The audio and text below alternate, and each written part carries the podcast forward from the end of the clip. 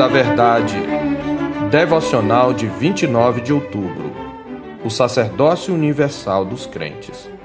A aquele que nos ama e pelo seu sangue nos libertou dos nossos pecados e nos constituiu reino, sacerdotes para o seu Deus e Pai, a ele a glória e o domínio pelos séculos dos séculos. Amém. Apocalipse 1, 5b e 6. O sacerdócio de todos os crentes foi um dos princípios fundamentais defendidos pelos reformadores do século XVI. Na Idade Média, o sacerdócio ou clero era concebido como uma classe distinta dos leigos, com dignidade e direitos especiais. A Eucaristia era vista como um sacrifício literal de Cristo, que era oferecido pelos sacerdotes, que também eram vistos como administradores dos benefícios da graça de Deus e, consequentemente, da própria salvação. A partir de sua nova compreensão da graça de Deus, Lutero atacou frontalmente essa heresia. Ele afirmou: de posse da primogenitura e de todas as suas honras e dignidade, Cristo divide-a com todos os cristãos, para que por meio da fé todos possam ser também reis e sacerdotes com Cristo, tal como diz o apóstolo Pedro em 1 de Pedro 2,9. Somos sacerdotes. Isto é muito mais que ser reis, porque o sacerdócio nos torna dignos de aparecer diante de Deus e rogar pelos outros. Quando Adão caiu no Éden, ele perdeu o direito de permanecer na presença de Deus. O pecado que escolhera cometer, ao comer da árvore do conhecimento do bem e do mal, o tornou imundo, criando uma separação entre ele e o santo. E expulso o homem, colocou querubins ao oriente do jardim do Éden e o refulgir de uma espada que se revolvia para guardar o caminho da árvore da vida. Gênesis 3:24. Os querubins são guardiães da santa presença de Deus. Dali em diante, para aproximar-se da presença de Deus, o homem precisaria de um mediador. Na antiga dispensação, Deus providenciou uma classe de sacerdotes da tribo de Levi para mediar o culto. O crente comum não podia entrar no santuário, muito menos no Santo dos Santos, onde só penetrava o sumo sacerdote uma vez por ano para oferecer sacrifício de expiação e interceder por si mesmo, pois ele era um pecador, e pelo povo. Por isso Deus mandou esculpir querubins de ouro sobre a tampa da arca, bem como bordar figuras desses guardiães nas cortinas do tabernáculo e no véu que separava o santuário do Santo dos Santos, conforme Êxodo 25, de 17 a 22 e capítulo 26, versos 1 e 31 para ensinar a separação entre o homem pecador e o Deus Santo. O autor de Hebreus, no capítulo 9, versos 8 a 10 de sua epístola, nos mostra o significado dos ritos sacerdotais do tabernáculo na velha aliança. Ele explica que com eles nos queria dar a entender o Espírito Santo, que ainda o caminho para o santo lugar, que é a presença santa de Deus, não se manifestou enquanto o primeiro tabernáculo continua erguido. É isto uma parábola para a época presente, explica ele.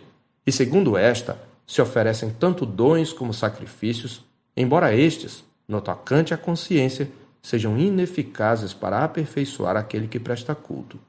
Isto aponta para o caráter imperfeito e provisório dos ritos da velha aliança, que tinha seu valor e importância, sobretudo para ensinar o povo de Deus nesse período da necessidade de uma nova aliança para a qual aquela apontava e da qual já era uma prefiguração. Por isso, aquelas ordenanças foram, como ele diz no verso 10, impostas até o tempo oportuno de reforma. A reforma a que ele se refere aconteceu com a encarnação, morte sacrificial, ressurreição e entronização de Jesus, que inaugurou uma nova aliança. É o que o texto nos diz nos versos 11 e 12. Quando, porém, veio Cristo como sumo sacerdote dos bens já realizados, mediante o maior e mais perfeito tabernáculo, não feito por mãos, quer dizer, não desta criação, não por meio do sangue de bodes e de bezerros, mas pelo seu próprio sangue, entrou no Santo dos Santos uma vez por todas, tendo obtido eterna redenção. E conclui no verso 15: Por isso mesmo, ele é o mediador da nova aliança, a fim de que, intervindo a morte para a remissão das transgressões que havia sob a primeira aliança, recebam a promessa da eterna herança aqueles que têm sido chamados. Foi por isso que, quando o Senhor rendeu o Espírito na cruz, o véu do santuário, com os querubins bordados, se rasgou em duas partes de alto a baixo, como registra Mateus no capítulo 27, versos 50 e 51. Assim, Jesus, o grande sacerdote sobre a casa de Deus, nos abriu um novo e vivo caminho para o Santo dos Santos, a intimidade da presença de Deus. Mas ele fez mais do que isto. Conforme o texto da nossa meditação, além de nos libertar dos nossos pecados pelo seu sangue, ele nos constituiu reino, sacerdotes para seu Deus e Pai. Pela obra de Cristo e por nossa união com ele, podemos ter acesso ao Pai em um espírito. Isto significa que o crente da nova aliança não precisa mais de mediadores. Antes, sob o sumo sacerdócio de Cristo, cada crente é um sacerdote. Este grande privilégio de adentrar a própria sala do trono por meio de Jesus Cristo traz consigo grandes responsabilidades, pois, embora a posição de sacerdotes nos traga inúmeras bênçãos, não nos foi dada exclusivamente para a desfrutarmos ou utilizarmos em nosso próprio benefício. Muito menos somos ordenados, em lugar algum da Escritura, à autoministração, como pregam alguns mercadores da fé que estimulam seus fiéis a impor a mão sobre si mesmos e ministrar uma suposta cura. Antes somos chamados para exercermos nosso papel diante de Deus e do mundo. Por isso, nós que somos de Cristo, precisamos entender as funções do sacerdote e aplicá-las a nós. Em primeiro lugar, o sacerdote era constituído antes de tudo para oferecer culto a Deus, o que na velha aliança se dava através dos sacrifícios de animais, ofertas de manjares e libações. Embora os sacrifícios da velha aliança tenham cessado, como sacerdotes de Deus, somos convocados a oferecer a ele sacrifícios espirituais, como nos recomenda a Escritura em 1 de Pedro 2,5. Também vós mesmos, como pedras que vivem, sois edificados casa espiritual para ser de sacerdócio santo, a fim de oferecer de sacrifícios espirituais agradáveis a Deus por intermédio de Jesus Cristo.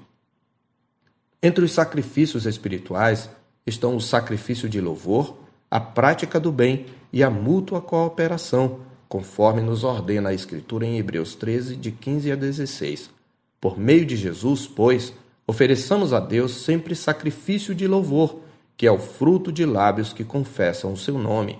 Não negligencieis igualmente a prática do bem e a mútua cooperação, pois com tais sacrifícios Deus se compraz.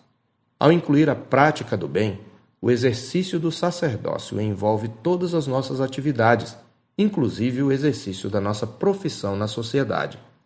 Em segundo lugar, o sacerdote também tinha a missão de ensinar ao povo a lei, bem como o evangelho, que na velha aliança foi proclamado através dos ritos e símbolos. Do mesmo modo, em 1 de Pedro 2,9, a Escritura deixa clara a nossa missão sacerdotal de anunciar ao mundo a mensagem de Deus. Vós, porém, sois raça eleita, sacerdócio real, nação santa, povo de propriedade exclusiva de Deus, a fim de proclamardes as virtudes daquele que vos chamou das trevas para a sua maravilhosa luz. Em terceiro lugar, Interceder pelo povo e abençoá-lo era outra parte da missão do sacerdote. Tal missão não foi abrogada na nova aliança.